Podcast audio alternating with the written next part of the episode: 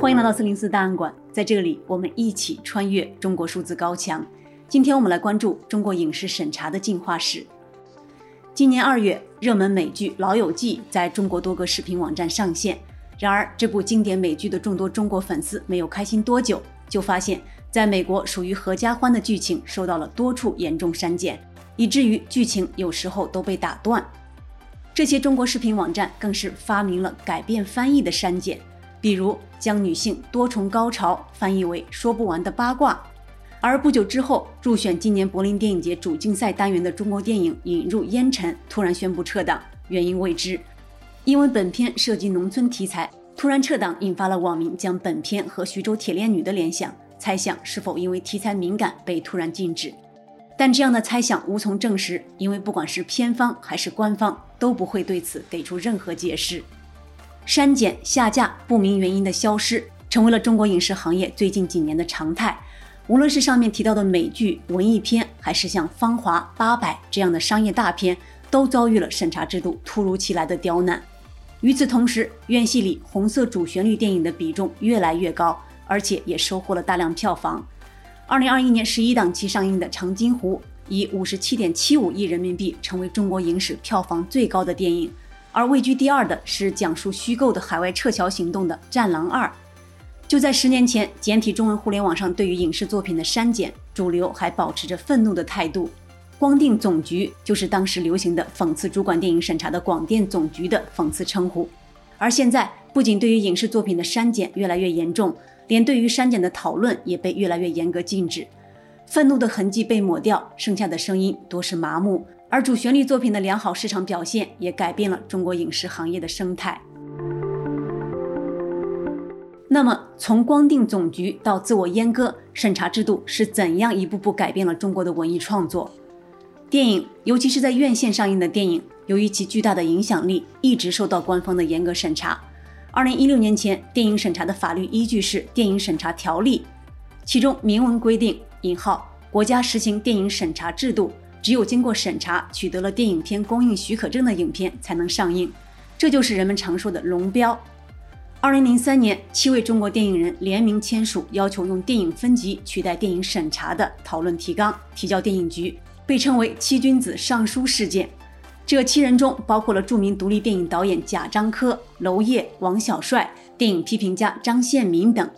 虽然这一讨论提纲不出所料的没有产生政策改变。但七位电影人的勇敢和当时相对开放的媒体环境，还是让电影分级制度取代审查制度的话题引发了广泛的讨论。二零一七年，电影审查条例被电影产业促进法所取代。从法律层级上讲，电影产业促进法属于人大立法，高于电影审查条例的国务院法规性质。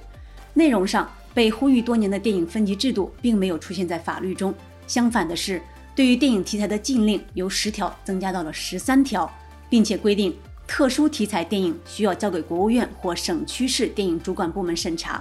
而且这一法规并没有对何为特殊题材进行规定。同时，他还要求从业人员要德艺双馨，为封杀所谓的劣迹艺人提供了法律依据。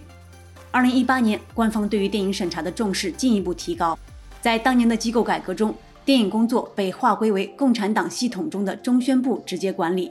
中国媒体学者展江认为，这是党的权力的进一步扩大。这一系列的制度变化不断体现在院线电影当中。从二零一九年开始，中国院线电影开始被以所谓的技术原因为由大量撤档，其中包括了《八佰》《少年的你》等商业大片，也有徐浩峰导演的《刀背藏身》等文艺片。根据 BBC 中文网的报道，数名业内人士都表示，审查的尺度在变得越来越严，而且其标准更加难以捉摸。国产片如此，引进片自然也不能例外。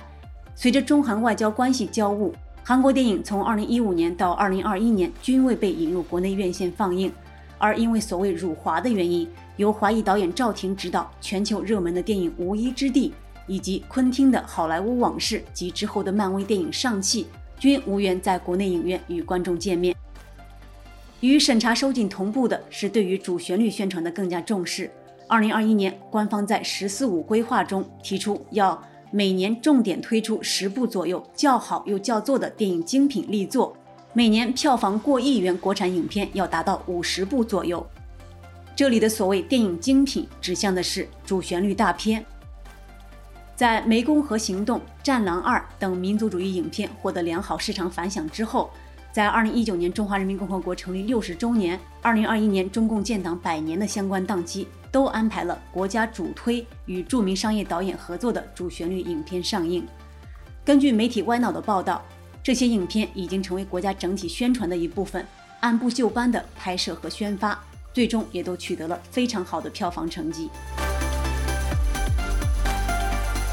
在院线之外，国际电影节也是展示电影艺术成就的舞台。在八十年代到九十年代，刚走出文革寒冬的中国电影，一度在国际电影节上大放光芒。例如，张艺谋导演的《红高粱》获得柏林电影节金熊奖，《秋菊打官司》获得威尼斯电影节金狮奖。一九九三年，陈凯歌导演的《霸王别姬》更是获得了戛纳电影节金棕榈奖，成为中国电影艺术成就的高峰。然而，当时这些导演却被国内的一些人批评为“引号靠丑化中国人来取悦外国评委”，相关影片在国内也无法上映。之后一代的导演，比如贾樟柯、娄烨，用更加个人的视角所呈现的故事，也受到了国际电影节的欢迎。贾樟柯导演的《三峡好人》获得威尼斯电影节金狮奖，《天注定》获得戛纳电影节最佳编剧。娄烨和贾樟柯的其他影片也多次入选顶级电影节主竞赛单元。然而，这一代导演所面对的不仅是批评和影片无法在国内上映的结果，还有禁止拍摄电影的惩罚。其中最为知名的例子，当属娄烨在2006年拍摄的电影《颐和园》，因为片中涉及大量性爱场面和对于六四事件柏林墙倒塌的直接呈现，该片被电影局以所谓技术原因拒绝发放公映许可。之后，娄烨依旧携本片参加了戛纳电影节。因此被处以五年内不得以从事电影相关行业的处罚。二零一七年的电影产业促进法不仅继承了电影审查条例对未通过审查参加国外影展的五年禁止从事电影行业的限制，还加重了罚金，同时涉及所谓劣迹艺人的条款和不成文的封杀威胁，使得近几年极少出现导演未经审查私自参加境外电影节的情况。二零一九年，已经贵为所谓国师的导演张艺谋执导了文革题材的电影《一秒钟》。该片在柏林电影节前几天因为所谓技术原因临时退赛，引发电影界一片哗然。在当届电影节闭幕式上，评委会主席比诺什为张艺谋朗读了一封信，其中写道：“我们需要艺术家来帮助我们理解历史与情感。一秒钟作为电影艺术，可以成为我们生活与思想真正的转变。”随着流媒体的发展，影视作品的观看方式也发生了很大的变化。电影院和电视都不再是观看影视的仅有途径，网络成为了新兴的流量聚集地。而在重重审查的中国影视环境中，互联网也一度被赋予提供更多自由的希望。通过电驴、迅雷的下载工具下载无法过审的盗版影视资源，配上字幕组制作的字幕观看，成为一代中国网民的记忆。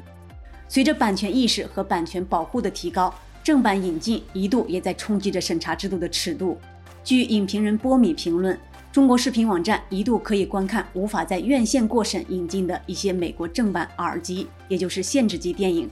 搜狐也曾购买了《老友记》的版权，且并未被发现有删减问题。然而好景不长，随着视频网站流量一起上升的，还有官方的审查尺度。关于互联网影视的限制不断出台，视频网站的自我审查也越发夸张。我们开头提到的《老友记》在腾讯、爱奇艺、优酷、B 站同时上线后，一开始 B 站还是按照多重高潮的原意进行翻译，但在看到同行的和谐版翻译之后，又自行将其改为了和同行一样的聊不完的八卦。这些视频平台自我审查的求生欲可见一斑。导演娄烨说：“最好的电影是自由的电影。”然而，从院线到电影节，从大银屏到小屏幕。中国电影审查日趋严厉，而这背后是共产党权力对于自由表达空间的不断挤压。中国数字时代 CDT 致力于记录和传播中文互联网上被审查的信息，以及人们与审查对抗的努力。我们邀请您参加敏感字开源研究项目和四零四文章存档项目，为记录和对抗中国网络审查做出你的贡献。详情请访问我们的网站 cdt dot media。